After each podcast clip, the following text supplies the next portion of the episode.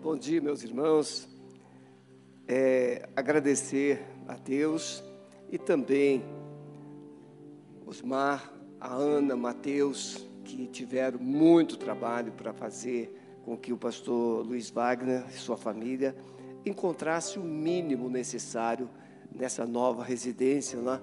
uma residência abençoada, sobrado de propriedade do pastor Henrique, está em Portugal, e ele pediu a pessoa para desocupar o imóvel para que o nosso pastor pudesse, a partir de agora, estar ali residindo. Então, a igreja providenciou. Nós temos uma equipe, irmãos, extraordinária. Eu só supervisiono, só olho. Funciona, tudo funciona. Vocês podem ver que a igreja, ela tem um coração muito sensível à voz do Espírito Santo. Ontem eu estava assistindo é, o culto lá da juventude em Santa Felicidade e a minha neta, a Eduarda, a Dudinha, estava fazendo o momento de dedicação e oração. Irmãos, ela tem 13 anos. Uma unção tomou conta do culto. Que a gente começou a chorar em casa. Isso vale a pena. Ah, as demais coisas são coisas. Então você precisa olhar para o seu cônjuge, você precisa olhar para os seus filhos e dizer: Isso aqui é em primeiro lugar. A família primeiro, as coisas depois. E eu pedi o Wagner para ele fazer essa apresentação. Afinal de contas, sou um pregador importante. É o meu último sermão como pastor titular da igreja. Alguém lá, eu falei lá no banheiro, você é o meu último sermão hoje. Ele falou assim: então o senhor vai descascar. Você imagine se eu vou fazer uma coisa dessa. Não é verdade? Vencendo o cativeiro da alma. Uma das mensagens que mais marcou minha vida. Mas, pastor, por que pregar vencendo o cativeiro da alma num dia que é o último sermão? Você podia fazer uma palavra de gratidão. É porque a gente não ouve o coração da gente para pregar, a gente ouve o coração de Deus. E por certo, hoje, Deus trouxe aqui pessoas que precisam de cura na alma. Deus trouxe pessoas aqui, estão acompanhando pela internet. Essa palavra que vai ser resposta para esse coração.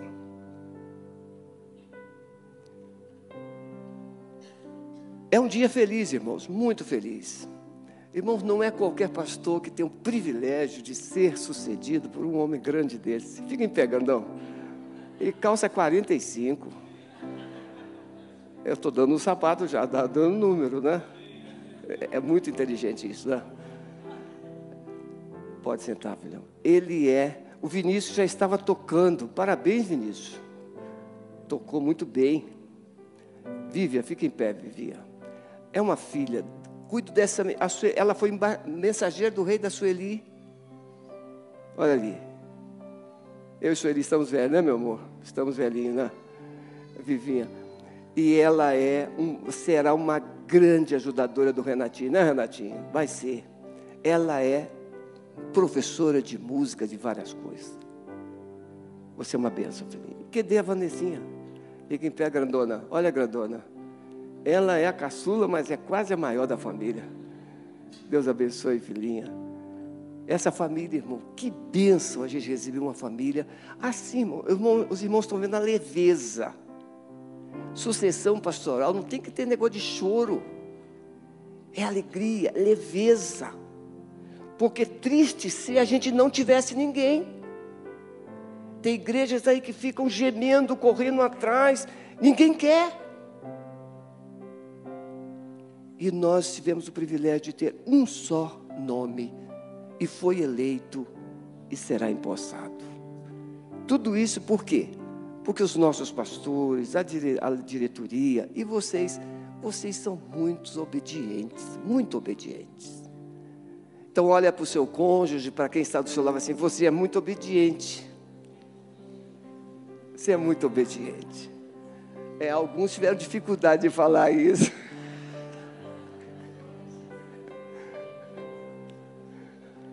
Estão até discutindo ali. Se for...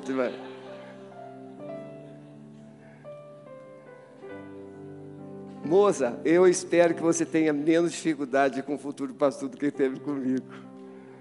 Renatinho, com você eu não posso dizer a mesma coisa, que você vai sofrer com ele. Se eu falava assim, vamos cantar aquela, ele é pior. Ele pega o microfone e começa a cantar.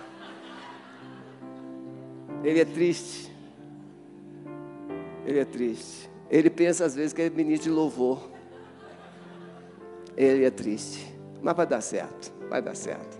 Marcelo, quero você pertinho dele, viu, Marcelo? É você mesmo, Marcelo, da Terezinha. É, fica perto dele que você vai ser muito abençoado. Lucas capítulo 13, versos 10 a 17. Bem, é uma palavra que mexeu muito com o meu coração. Ontem à noite mesmo eu estava relendo e, e Deus falou muito ao meu coração. Lucas 13, 17, 10 a 17. Ensinava no sábado, numa das sinagogas, e eis que estava ali uma mulher que tinha um espírito de enfermidade, havia já 18 anos, e andava curvada, e não podia de modo algum endireitar-se. E vendo a Jesus, chamou-a a si e disse-lhe: Mulher, estás livre da tua enfermidade. E pôs as mãos sobre ela, e logo se endireitou, e glorificava a Deus. E tomando a palavra o príncipe da sinagoga, ou presidente da sinagoga, indignado porque Jesus curava no sábado, disse à multidão: Seis dias há de que é mister trabalhar, nestes, pois, vinde para ser descurados, e não no dia de sábado. Irmãos, olha para mim um minutinho. Tente imaginar, irmãos, Jesus curar uma pessoa de forma extraordinária. 18 anos que a mulher andava toda torta. E alguém aqui na igreja se levanta assim: hoje não é dia de cura. Tem que esperar para o primeiro dia da semana. Dá para entender isso, irmãos? Então a gente vai entender por que, que Jesus chama, os chama de hipócritas. Respondeu-lhe, porém, o Senhor e disse: Hipócrita, no sábado não desprende da manjedoura cada um de vós o seu boi ou jumento e não o leva a beber? E não convinha soltar desta prisão no dia de sábado esta filha de Abraão, a qual há 18 anos Satanás tinha presa? E dizendo ele isso, todos os seus adversários ficaram envergonhados. Não era para menos. E todo o povo se alegrava por todas as coisas gloriosas que eram feitas por ele. Amém, meus irmãos? Um detalhezinho que não está no sermão é que a presença de Deus depende muito, ou a manifestação de Deus, a operação de Deus depende muito do que ele encontra no ambiente. Os milagres não acontecem simplesmente por acontecer, são provocados. Aquela mulher, por certo, frequentava aquela sinagoga com muita frequência, mas nunca recebeu uma resposta. Deus precisa de igrejas que sejam respostas. E a resposta que essa igreja precisa dar é a resposta que Cristo tem: amor, poder, autoridade, restauração, vida, salvação. Deus não precisa de uma igreja que faça tudo bem feito. Deus precisa de uma igreja que faça o que Ele mandou fazer. A perfeição vem de forma natural. O amor, ele é perfeito apesar de muitas vezes demonstrarmos amor de forma ou de maneiras imperfeitas. Palavras, atitudes, mas é o jeitão, cheio de amor. Então nós encontramos Jesus, ele chega, toda vez que Jesus chegava em um lugar, veja, quando ele leu Lucas, em Lucas 4, registra que ele chegou na sinagoga, tomou o livro e leu Isaías 61. Isso fazia parte da cultura. O presidente da sinagoga sempre perguntava se alguém tinha uma palavra. Isso foi muito, é, foi uma, uma cultura inserida para que, quando o evangelho chegasse no tempo dos apóstolos, isso foi um elemento extraordinário. Extra, extraordinário. Paulo chega numa sinagoga, tem alguém alguma palavra? Aí Paulo citava as escrituras e pregava Jesus. E assim os apóstolos, Barnabé e todos os outros. Então Jesus revela, quando Jesus chega ali, ele conhece você que está lá na última cadeira, você que está na galeria, lá na última cadeirinha. Oh, meu amado, você está aí. Está tudo bem lá na Bahia? Tá? É, é o Luiz Sérgio, é Sérgio, estou falando contigo. Veja, Jesus conhece quem está lá na última cadeira. Né, Silas? Deus conhece. E aí você chega aqui e alguns membros da igreja já tentaram fugir de mim. Tinha uns membros que sentavam naquela ala ali. Aí passaram para essa ala daqui, depois se esconderam naquela ala de lá. Ali parece que eu esconderia secreto. Mas o pastor consegue visualizar, porque eu sei onde cada um senta. Ó, sempre esse grupinho aqui, ó, se tirar essa bancada aqui, esse aqui vão ficar deprimidos. Nós, tínhamos, nós tivemos uma irmãzinha querida aqui, né? Que ela sentava aqui na segunda fileira e um dia ela estava braba, braba. E eu falei assim: o que, que foi, minha querida? Não tem mais espaço para mim nessa igreja porque alguém sentou no lugar dela. Eu falei assim: não, não, escolhe o lugar. Ela passou a sentar lá. E acabou. A gente dava muito bem, mas ela era braba. Ela já está com Jesus, agora está calminha. calminha. Mas às vezes a gente tem. Então, eu sei onde cada um senta, com raras exceções. Mas quando Jesus olha, ele não vê só a figura externa, ele vê o coração. Ele vê a história. Ele olha e fala assim: meu filho está frequentando essa igreja aqui há 200 anos, nunca conseguiram ajudar ele. Ele consegue ver o coração. Quando Jesus olha para você que está aqui, ele vê o que você deixou em casa. E ele sabe que você, se pudesse, nem voltaria para casa. Não é verdade, Silvana? Às vezes, a gente vem para a igreja, para o culto, e aqui é tão bom, a gente é abraçado, a gente é tão querido. Tem até uma história, né, muito antiga, de um garotinho que no final do culto não queria ir embora. E todo mundo chamaram pastor, pastor, fala com ele, ele não quer ir embora. E aí ele perguntou, o pastor perguntou, meu filho, por que você não quer ir embora? Ah, porque eu quero morar na igreja. Mas por quê? É porque aqui meu pai é tão paciente, meu pai é tão carinhoso. Aqui meu pai passa a mão no meu cabelo, lá em casa ele não faz nada disso. Jesus conhece o que você deixou em casa. Ele sabe da sua dor, sabe do seu desespero, sabe da confusão que está lá, sabe das necessidades. Ele sabe. E quando aquela mulher chegou naquela sinagoga, naquele dia de sábado, ela não tinha ideia que na agenda de Deus o seu dia tinha chegado. Você já pensou nisso? Né, Rafael? Tem aquela música que nós cantamos, né? escreve o teu nome em nós. Jesus pode ter escrito o seu nome na agenda dele. Hoje, 19 de fevereiro, às 11 horas e 10 minutos, eu vou tocar no Paulo. no Paulinho, eu chamo ele de Paulinho. Não é Paulinho? Deus quer tocar em você nesta manhã. Porque Ele separou, Ele tem um propósito para mudar, transformar a sua vida. Jesus revela que aquela mulher estava sofrendo aquela situação há 18 anos. Irmãos, tudo isso é a introdução, que é importante, né? Na introdução a gente tem que explicar, para depois a gente desenvolver. Estão ouvindo, pastores e seminaristas? E às vezes fazer isso em 20 minutos não é fácil.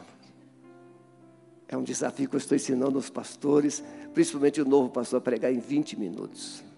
Então, por isso que hoje eu vou poder pregar bastante, que é o último sermão na, nessa gestão. 18 anos. Quem aqui já não disse algumas vezes assim, é, quando eu tinha X anos, aconteceu isso. Eu tinha somente X anos quando me falaram isso. Irmãos, eu tenho memória. Eu tenho memória. Eu tinha sete anos, isso há 61 anos atrás. Eu estava no cantinho de um quarto da minha mãe, escondido, porque minha mãe passou um ano no hospital, se tratando para tentar fazer uma cirurgia, na qual ela faleceu. Ela tinha um problema de pulmão, e naquele tempo não era tão simples como hoje, né? Você tinha que abrir pelas costas, fazia tudo de. E a minha mãe era muito frágilzinha. E a minha mãe chamou a minha professora, eu estava no primeiro ano, sete anos, e eu escondidinho lá, porque a criança é assim, a criança, ela quer chamar a atenção de alguém, de alguma forma, ela finge que está triste. Aí o adulto pergunta: O que, que você tem? só para chamar atenção. Porque ela quer ser notada, ela quer ser amada, ela quer ser valorizada. Mas naquele dia não era que eu queria chamar atenção, eu estava tentando entender. Sete anos, irmãos. E eu escutei a minha mãe falando assim com a minha professora: Olha, eu sei que vou retornar para o hospital, mas eu não vou voltar. Cuida do meu filho lá na escola, por favor. Sete anos, memória da alma. Está lá. Eu não sofri tanto porque minha mãe era tão boa que nem sete anos eu guardei muita coisa boa dela.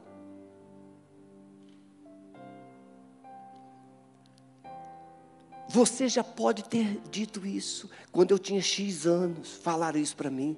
Quando eu tinha X anos, fizeram isso comigo. Quando eu tinha X anos, aconteceu isso comigo. Traumas que estão registrados na sua alma. E você tenta esconder, você tenta camuflar, você tenta dissimular, mas não adianta, está aí. Está aí. E Jesus é o único que percebeu aquilo. Por isso que é importante, eu falo para os pastores, pastorzão, eu tenho uma cultura, não sei se você vai conseguir, que você é meio doidão mesmo, mas eu chego às vezes assim uns 10, 15 minutos antes do culto e vou cumprimentando pessoas. Tem vários membros da igreja que estão aqui hoje como membros por causa desse gesto. Teve um casal que eu cheguei e fui cumprimentar, ele disse, pastor, aí bateu lá no meu gabinete e falou assim, pastor, eu estou há três anos tentando falar com o pastor.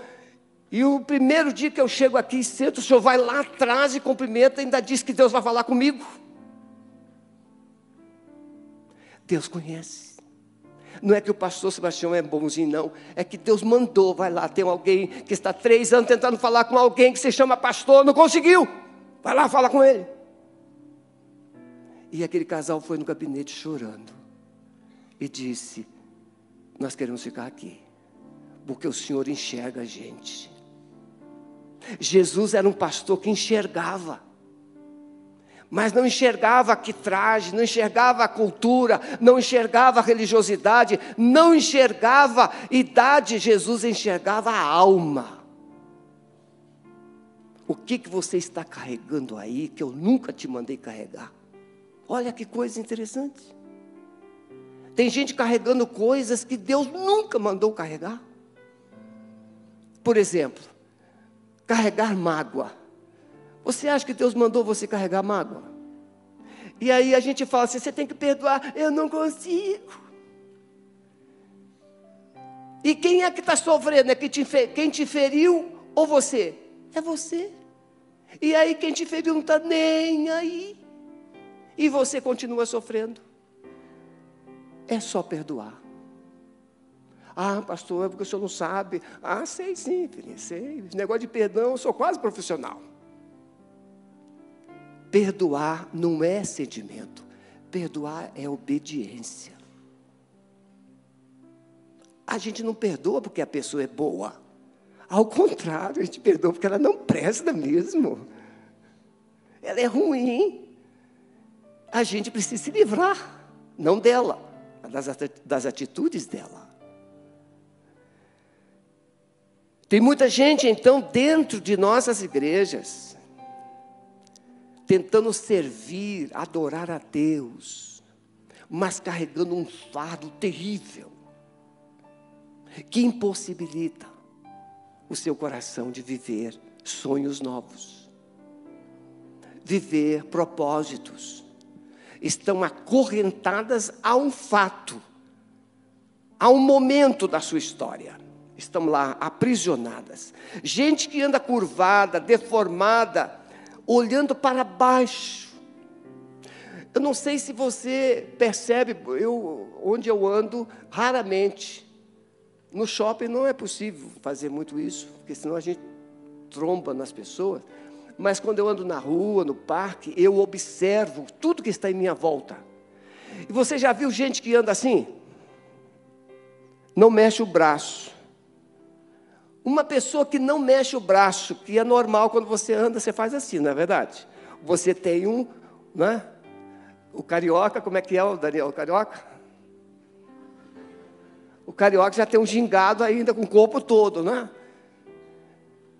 Mas você, é natural que o seu corpo seja de uma forma toda é, é, comandado pela sua mente, pelo seu cérebro. Então você mexe as pernas de forma natural, você mexe os braços, você mexe os olhos. Mas tem pessoas que olham para baixo e ficam com os braços meio caídos, como se tivessem amarrados. Ou anestesiados, talvez é uma palavra melhor, anestesiados. E você fala assim: puxa vida, pessoa é esquisita, né? Fica esquisito. Fica esquisito. Por quê? Porque não é natural, não é normal. Uma pessoa não ter os seus movimentos coordenados. É, faz parte dessa coordenação motora os movimentos físicos. O sistema nervoso autônomo, ele atua na sua área do coração, das glândulas, e você não tem controle sobre ele. Você tem que tomar um comprimidozinho, não é assim, doutora? A pessoa está taquicardia. Não adianta falar assim, ei, ei, ei, calma aí, calma, calma. Não funciona assim. Mas você coloca um comprimidozinho assim debaixo da língua. A química daquele comprimido dá uma ordem de comando para o sistema nervoso central. O sistema nervoso central dá uma ordem de comando para o sistema nervoso autônomo. E o seu coração começa a desacelerar. Acertei, doutora? Certinho. Eu estudei isso. Não para ser médico, mas para entender o comportamento das pessoas. Mas o somático você tem controle. Porque o somático ele lida com os cinco sentidos e com seus movimentos esqueletais. Por isso que uma pessoa que não move os braços, os, ela está somatizadamente acumulada. Ela não tem, os seus movimentos esqueletais não estão funcionando de forma coordenada. Gente, eu estou pregando bem. Isso é coisa profunda. Gostou, meu irmão? Mas tudo isso para mostrar o que, irmãos? Que você não é uma caixa de isopor. Você é um ser humano que tem uma memória.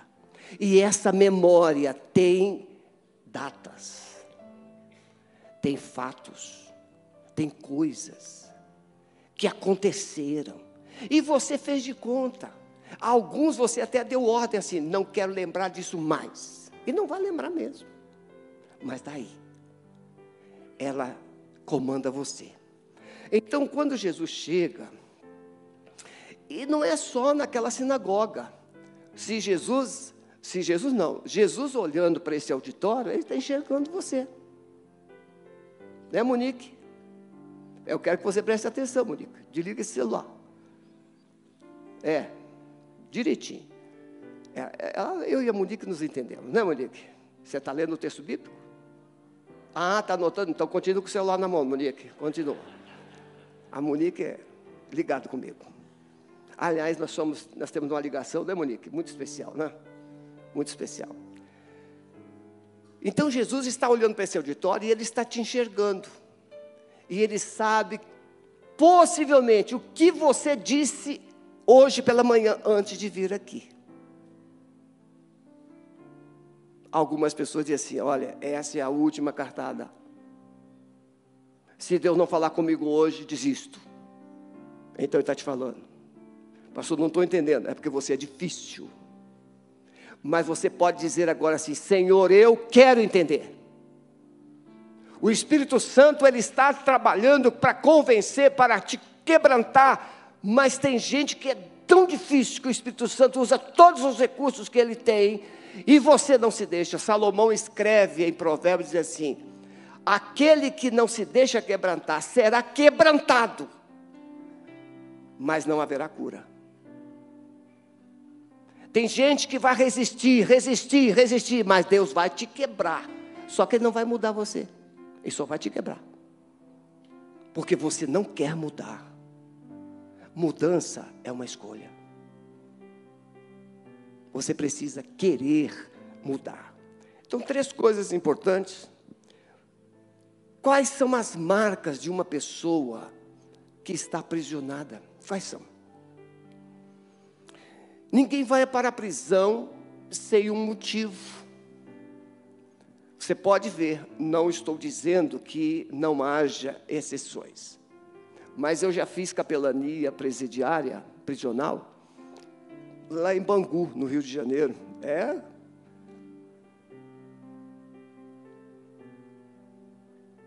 Tem, vocês não têm noção. Todo preso diz que é inocente. Alguns podem ser inocentes. Porque a gente sabe que tem muita gente que é presa sim mas pode acontecer. Mas todo preso diz que é inocente. Eu não fiz nada. Foi preso em flagrante. Não fiz nada. Eu só botei a mão. O garotinho passou e viu o português na porta da loja com um relógio de ouro pendurado assim. A corrente de ouro. O garotinho passou, olhou, Passou de novo, olhou, e ele não resistiu, passou de novo e arrastou a corrente de ouro do, do comerciante.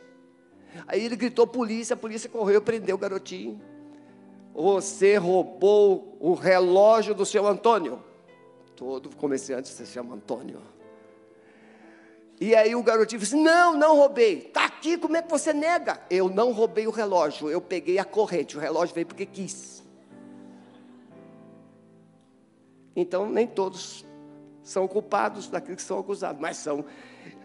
Tem alguma coisa que você possa ter feito. Então, ninguém vai para a prisão sem um motivo. Você não fez, mas fizeram com você. Você não falou, mas falaram a você. Você não maltratou ninguém, mas maltrataram você. Você não abusou de ninguém, mas abusaram de você.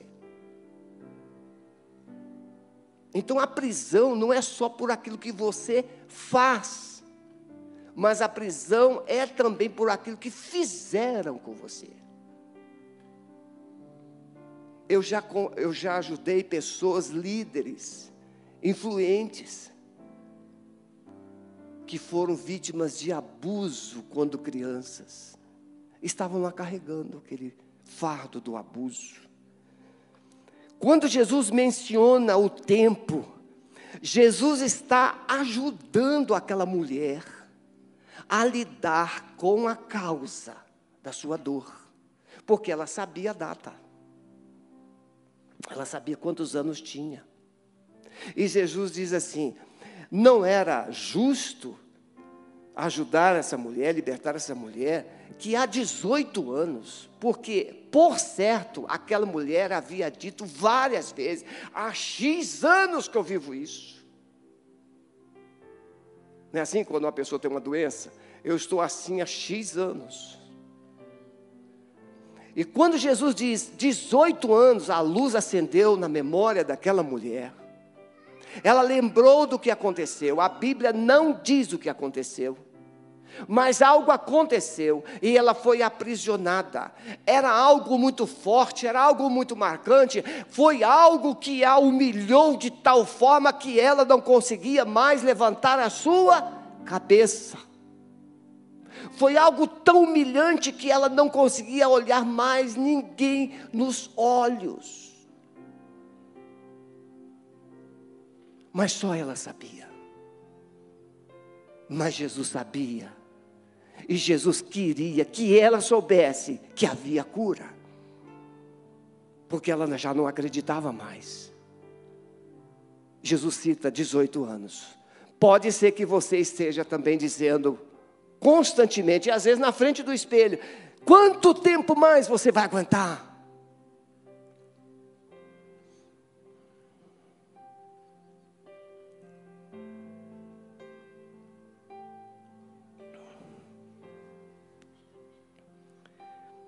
Jesus vai aonde a ferida está, onde está doendo. Eu já contei várias vezes que a criança, quando você vai fazer um curativo na criança, a criança pensa que ser bonzinho é colocar o remedinho em cima da casquinha. Não é assim? Não, mamãe, não mexe, mamãe, não mexe. Mamãe, bota só o remedinho, mamãe. A criança entende que se você a ama, você não vai mexer na ferida, você vai colocar o remedinho e colocar o curativo. Mas se você ama a criança, você sabe que não pode fazer o curativo da forma errada. E muitas vezes a gente fica maquiando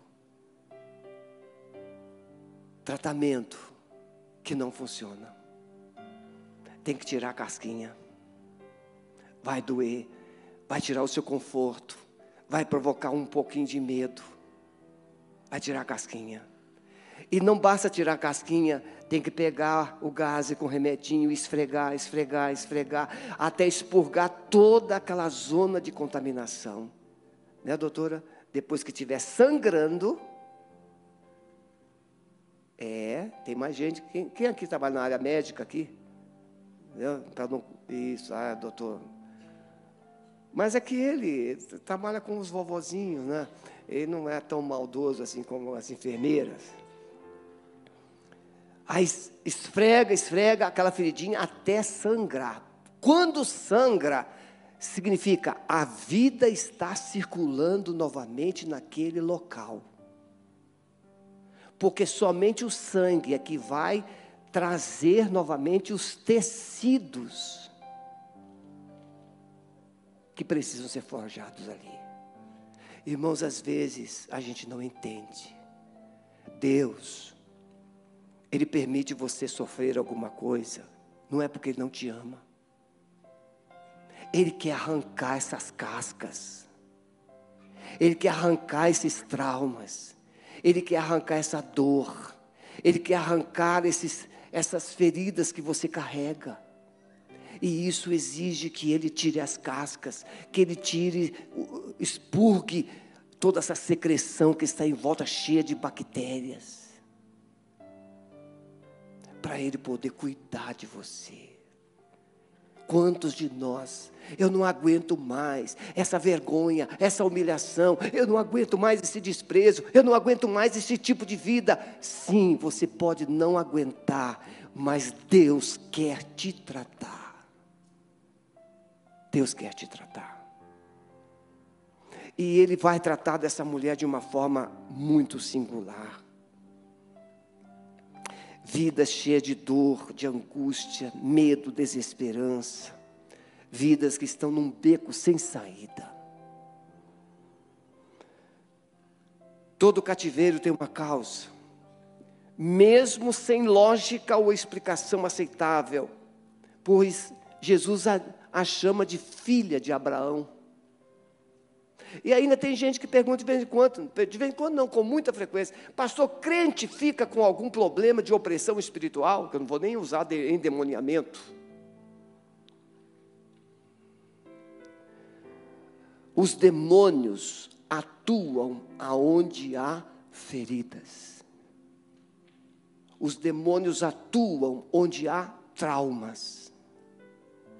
Os demônios atuam onde há mágoa. Os demônios atuam onde há ressentimento, ofensa. John Bever escreveu Isca de Satanás.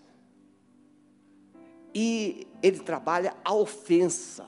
Pessoas que se sentem ofendidas por coisas pequenas e grandes. Irmãos, sabe como é que eu resolvi o problema da ofensa? Quando eu olhei para Jesus. Gente, se havia alguém com motivos de se sentir ofendido, era Jesus. Não é este o carpinteiro, filho de Maria? Não estão entre nós os seus irmãos? E fizeram pouco caso dele.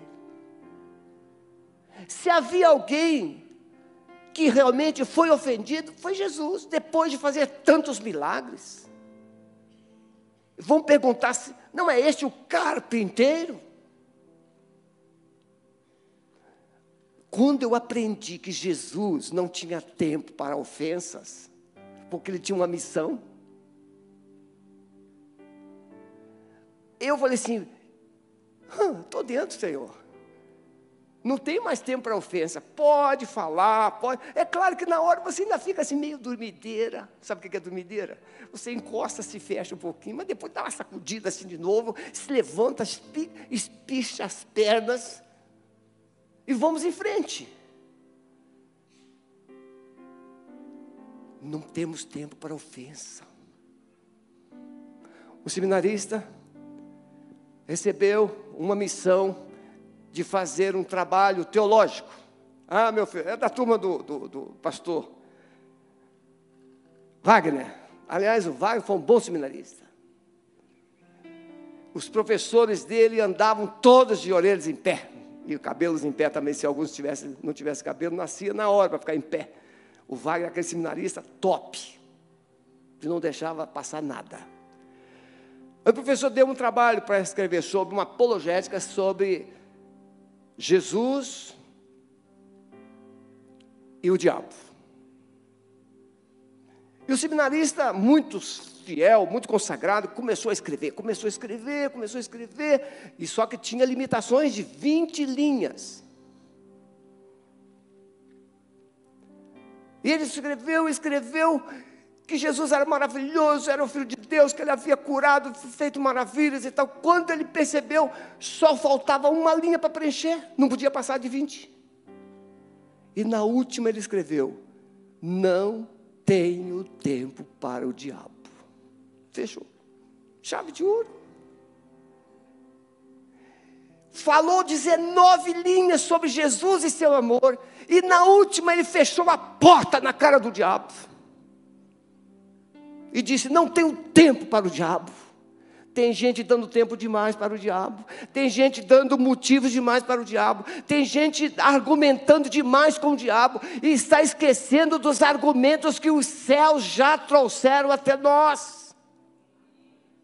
Nós não fomos amados por sermos bons. Nós fomos amados porque Ele é bom. Ele é maravilhoso. Ele é poderoso.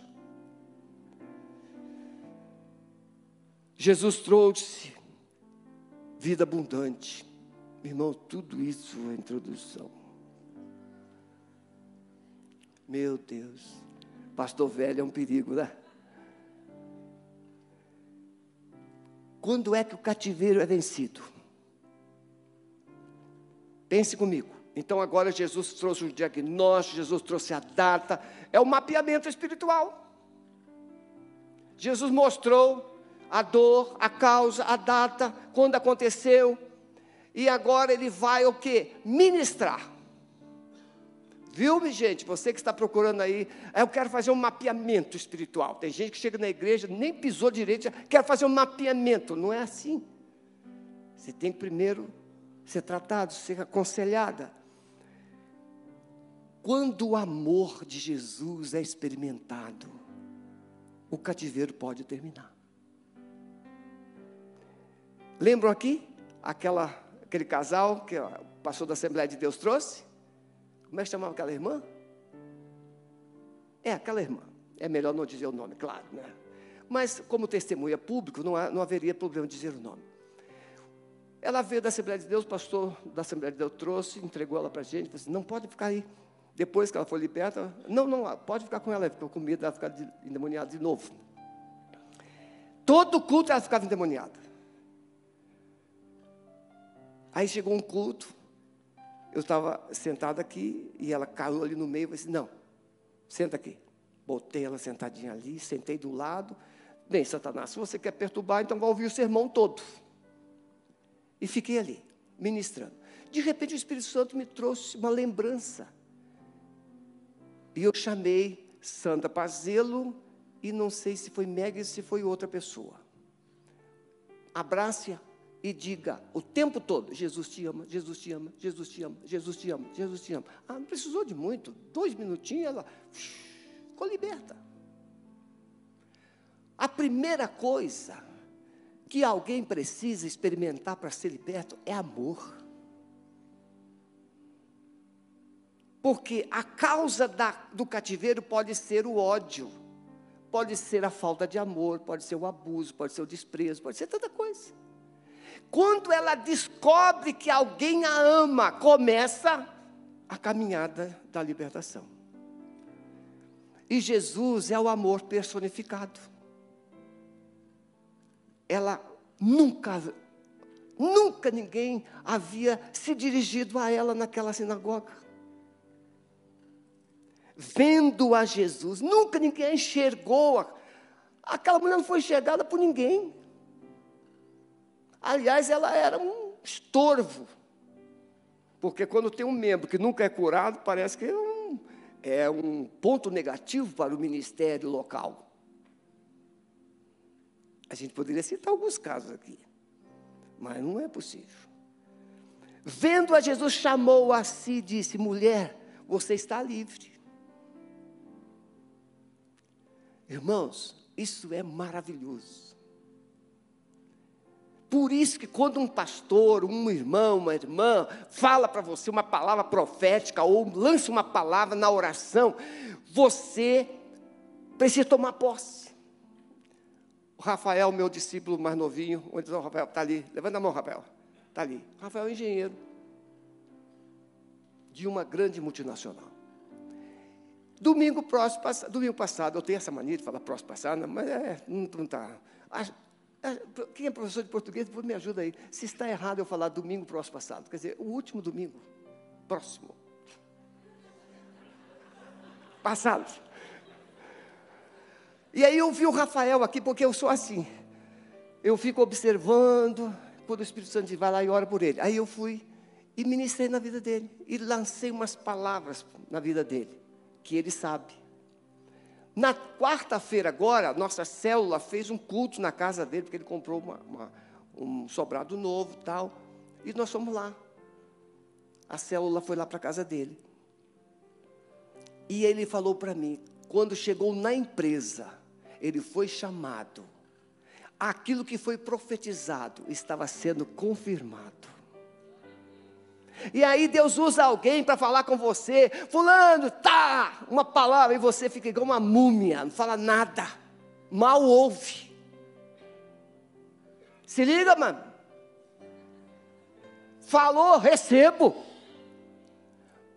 Pastor, o senhor vai ter muitos presentes. Recebo. Até parece, né? Que a gente, irmãos, eu cheguei ao tempo de proibir a igreja de me dar presentes aqui no final de ano, porque tinha gente, eu descobri que uma família ficava endividada o ano inteiro por comprar presente de Natal e Ano Novo para dar para os outros. Aí eu implantei uma cultura da inteligência. O que é inteligência? É só dar presente para os verdadeiros necessitados. Às vezes tem, os, nem os filhos precisam de nada. Mas a cultura é dar presente. Aí a família fica toda encrencada, uns X meses, porque tem que dar presente.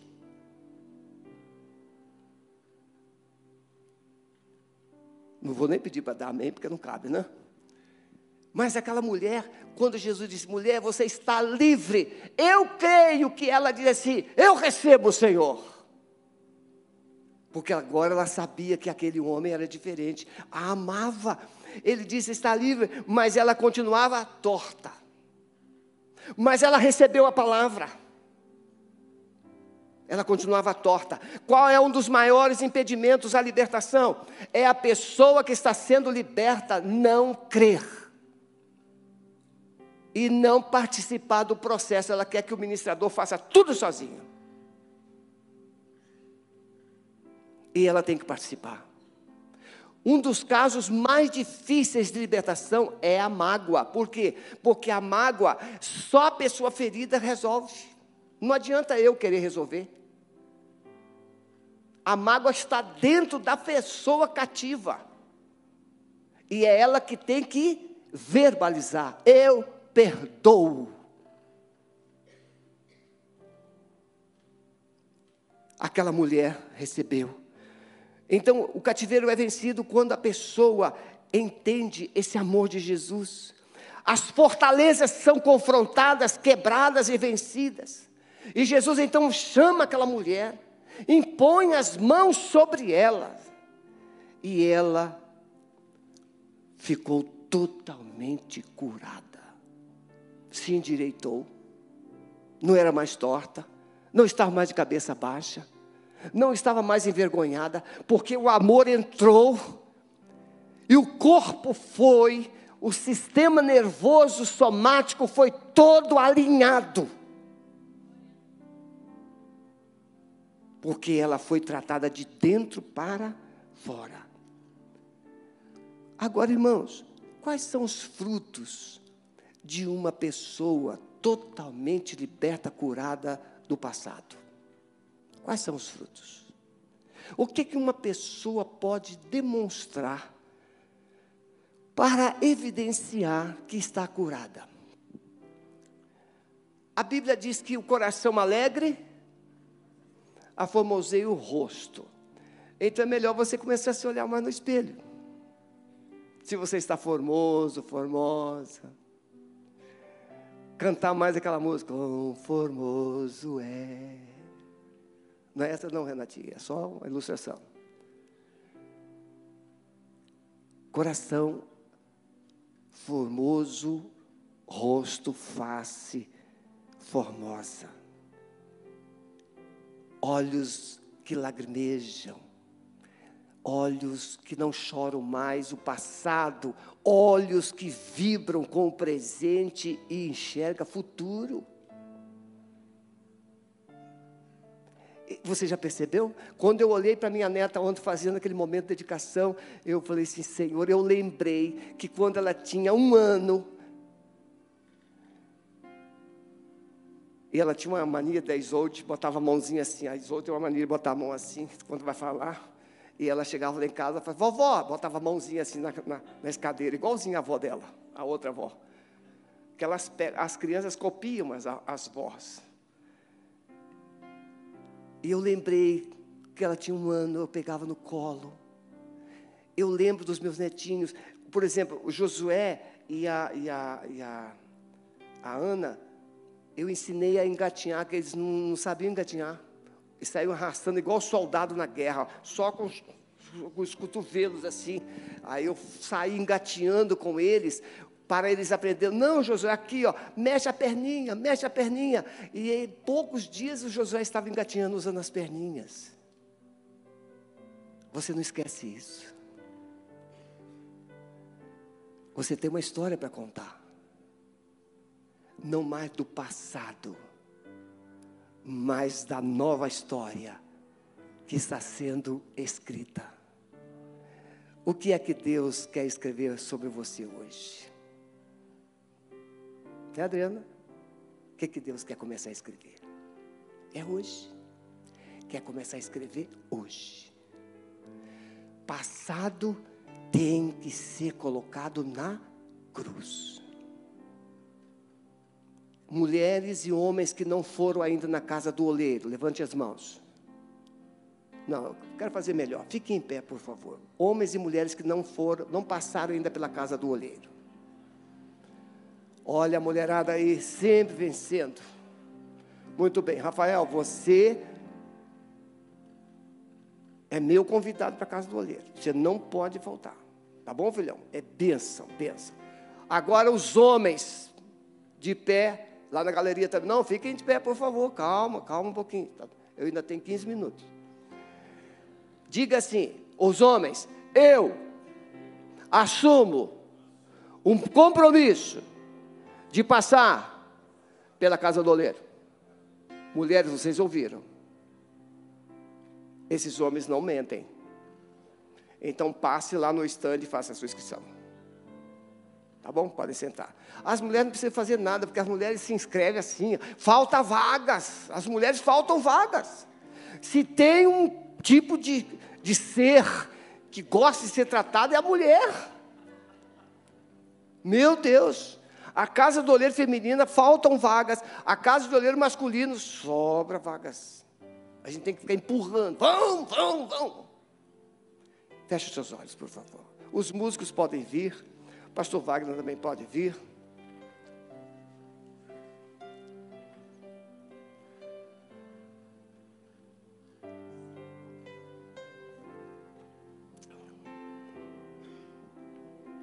Você pode vencer o seu passado. Você pode sair, deixar o seu cativeiro na cruz. Primeira condição aceite a verdade que Jesus Cristo te ama. Então, por favor, primeira condição para você sair do cativeiro: aceite a verdade que Jesus Cristo te ama e Ele já realizou toda a obra na cruz. Quando ele estava na cruz, ele diz: Pai, está consumado. Não existe, ah, pastor, mas porque o senhor não passa o que eu estou passando? Sim, Comece então a dizer para Jesus o que você está passando. E comece a ouvir a voz de Deus através dos conselheiros. Jesus te ama e ele já realizou a obra completa naquela cruz. Segunda coisa, decida ouvir e crer, confiar. Irmãos, é, abre os olhos só esse minutinho para você me, me, entender. Tente imaginar aqui. É, vem cá, Rafael. Vem cá. Tente imaginar que o Rafael tivesse algum tipo de defeito, bem assim constrangedor. E eu fizesse isso com ele. Rafael, vem cá. Mas ele já, já se sente constrangido só de estar aqui. Agora tente imaginar aquela mulher curvada. A mulher é diferente do homem, porque a mulher tem o, o desafio da estética. Se ela não se ver bela, ela não existe. Aí Jesus disse: Vem cá, mulher.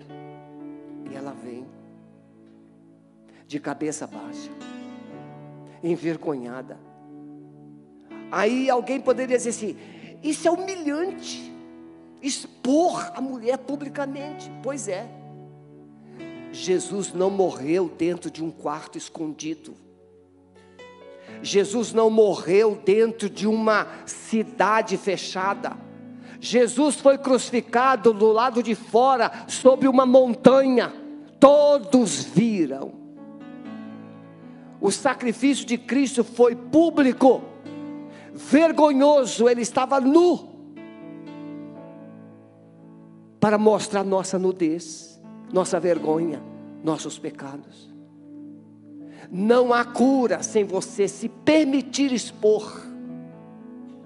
Não há cura se você não abrir o passado para o presente diante de Deus. Mas aquela mulher saiu do lugar e veio. E aí ela recebe, mulher, mas no caso aqui, homem Rafael, eu te digo, está curado. Aquela mulher sentiu o quê? O impacto de dentro, ninguém viu a cura, mas aquela mulher, tal qual a mulher do fluxo de sangue, ela percebeu que algo mudou dentro dela. A primeira coisa que você precisa entender que o Espírito Santo vai provocar uma explosão dentro de você. E você vai saber que ele está trabalhando. Aí, mas ela continua curvada. E aí então Jesus faz isso. Jesus dá uma voz de comando. Pode ir, filhão. E ela se endireita. Tente imaginar aquela, aquele corpo sendo erguido publicamente. Ela, de desprezada, passou a ser a mulher mais procurada, mais admirada. O que, que você sentiu? Como é que foi aquilo? Agora ela era palestrante número um da cidade. porque ela se permitiu expor, ela se permitiu tocar, ela se permitiu ministrar por Deus. Ela recebeu, ela confiou. E por último, meus irmãos, entregue sua vida, seu passado para aquele que tem as respostas que você está procurando. Você tem procurado muitas vezes as pessoas mais íntimas, por mais que elas amem você, elas não são Jesus.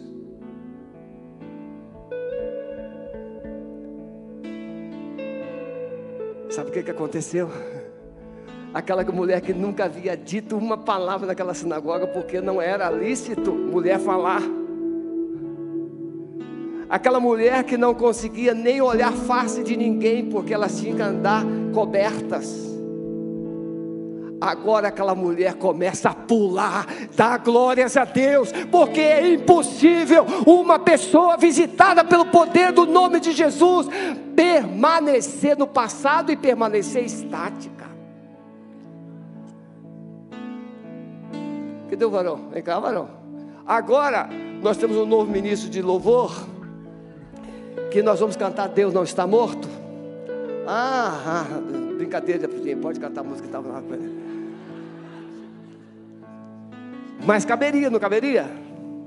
Deus não está morto, mas viu estar onde? Dentro de mim, no meu coração, porque se Deus estiver vivo dentro de você, o inferno não te comanda. Se Deus estiver vivo dentro de você, o pecado não te comanda, não te controla. A sua vida é outra, é uma nova vida. Você quer nesta manhã experimentar uma cura, uma transformação completa da sua alma, da sua vida? Vamos ficar todos em pé. Se você há alguém que precisa e queira, pode deixar o seu lugar e vir, que a partir de agora o pastor Wagner vai estar aqui conduzindo esse momento derradeiro. Vem cá, meu filhão.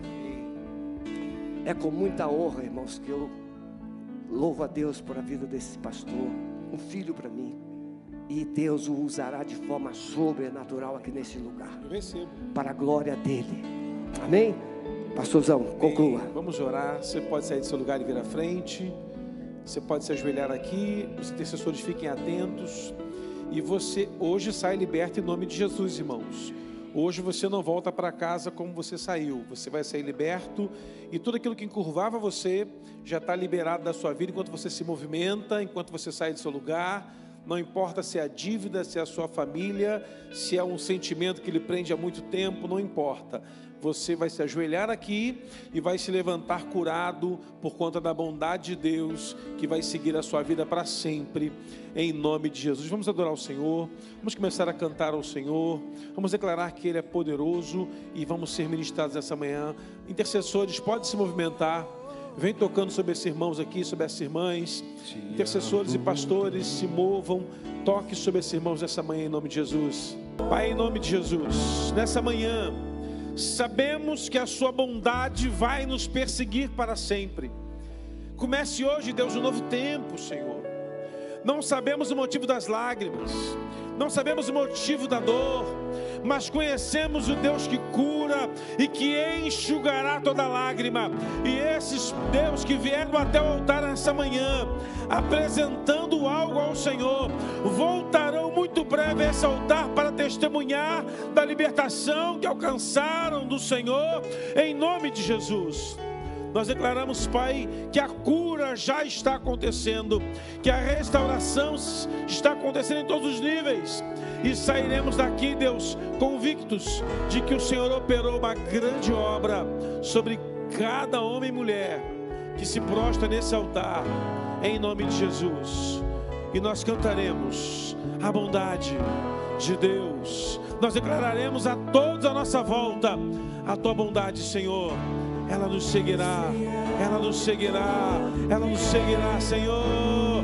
Diga ao Senhor, louvado seja o nome do Senhor. Se coloque de pé, meu irmão, em nome de Jesus. Hoje você vem ao altar apresentar uma dor, mas em breve você vai voltar para apresentar um testemunho em nome de Jesus. Talvez não só dessa dor, mas de outras portas que Deus vai abrir na sua vida, em nome de Jesus. Amém? Você pode voltar para o seu lugar. Deus abençoe sua vida.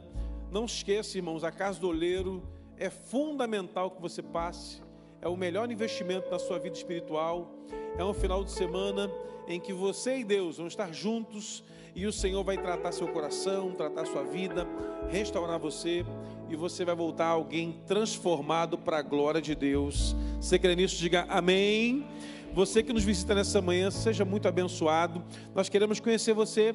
Tem um stand ali atrás da integração. O povo está ali te esperando para te dar um abraço, pegar os seus dados. Queremos conhecer você, nos aproximar de você. Vá em paz à noite. Estaremos aqui 18h30, 18h30, né? 18h30. Não falte, vem para cá. Venha trazendo com você sua família e declarando que a bondade te seguirá, te seguirá, em nome de Jesus. Vamos lá.